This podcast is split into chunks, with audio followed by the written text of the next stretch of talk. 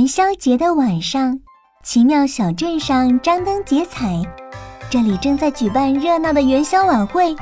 奇奇、妙妙来到大街上，他们尝了芝麻元宵、芒果元宵、草莓元宵、菠萝元宵、巧克力元宵、蒸元宵、炸元宵、炒元宵。我最喜欢元宵节了，因为不仅仅有元宵吃，还可以看花灯、踩高跷、闹元宵。大街上挂满了各式各样的花灯，好漂亮啊！做花灯、闹元宵、西瓜灯、兔子灯、燕子灯、猫咪灯、金鱼灯儿尾巴摇，火箭灯送琪琪，气球灯送妙妙。奇奇乐，妙妙笑，妙妙快看！一条火车那么长的龙灯来到了大街上，呼啦啦，龙灯在高空穿行；呼啦啦，龙灯划过地面；呼啦啦，龙灯开始转起了圈圈；呼啦啦，呼啦啦，龙灯在奇妙小镇上翻上翻下，龙灯闪烁着火焰的光芒。每一片鳞片好像都张开了，大家都在拍手和欢呼。琪琪，你知道为什么要舞龙灯吗？为什么要舞龙灯呢？我给你讲个故事，你就知道了。很久很久以前，龙宫里生活着一只龙王。这只龙王呢，是一只很自恋的龙王。他觉得自己的胡须特别帅气有型，所以每天都要把自己的胡须摸上一百遍，对着镜子说：“哎呀呀，我是天底下最帅最帅的龙王了！” 有一天，玉帝下了一道命令，让龙王给一个干旱的村庄下一场小雨，但是龙王昨天照镜子照得太久了。手臂又酸又痛，结果下雨的时候手一抖，就给村庄下了一场特大暴雨，导致村里的牛啊、羊啊都被雨水冲走了。村民们真的好难过，玉帝生气极了。哎呀，龙王，这到底是怎么回事啊？我不是让你下一场小雨，怎么变成了暴雨啊？哎，我我我手抖了一下，呃呃，就多下了点雨。嘿嘿嘿哎呀，你这个小龙崽子，太过分了！每天光顾着照镜子，我要惩罚你，把你的两根龙胡须剃掉，看你还怎么臭美！不要啊，玉帝，我的胡须留了两千年才留了这么长，呃，不能剪掉啊！哎呀。三天之后来剪你的胡须。玉帝说完，扶了扶袖子就离开了。龙王真的非常害怕玉帝来剪他的胡须，因为一旦剪了胡须，他就没有那么帅气了。他要找人帮忙。龙王走啊走啊走啊，走到了积雷山。牛魔王正在山洞里睡大觉呢。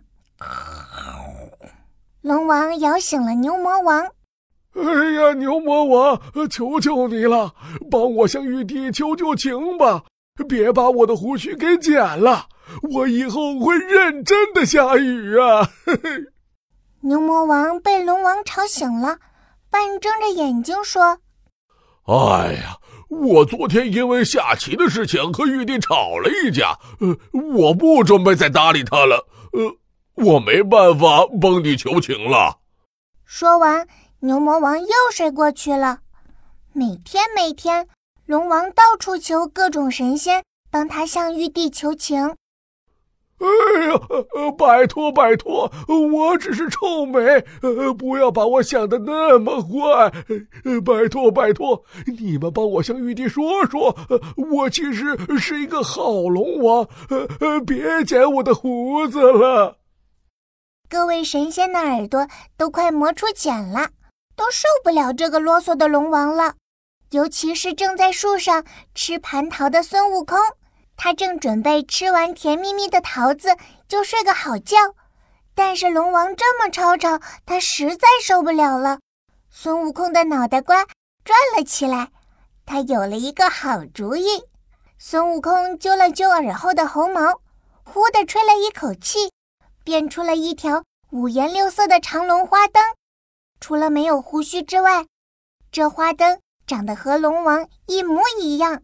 凡间的人们以为长龙花灯是神仙送给他们的礼物，人们高兴坏了，举着花灯在大街上舞起来。孙悟空揪着龙王的犄角，让他看看凡间热闹的场景。你看，你看，就算你没有胡须，你也是最帅的，凡间的人们可喜欢你了。龙王一瞧，哎呦，真的是呢！人们围着长龙花灯又唱又跳，很多人还模仿着做出了好多花灯，挂在自己家门口。哎哎哎！悟空，悟空，这下我可安心了。原来我没有胡须，也这么帅，大家一样喜欢我。这天恰好是农历正月十五元宵节，从此以后，凡间的人们除了吃元宵外，还多了一项活动——舞龙灯。也是在这一天，龙王的胡须被玉帝给剪掉了。龙王从此不再沉迷于照镜子了，他开始更用心的工作，认真的下雨，希望给凡间的人们带来更多丰收和喜悦。妙妙，这个故事是你自己想的吧？啊，被你发现了。虽然故事是你编的，但是美好的愿望都是一样的。在元宵节舞龙灯，能得到神仙的保佑，在新的一年里风调雨顺，迎来大丰收。对呀对呀，琪琪，快看快看，舞龙灯又来了，我们一起去看吧。小朋友们，元宵节快乐，和我们一块来闹元宵吧。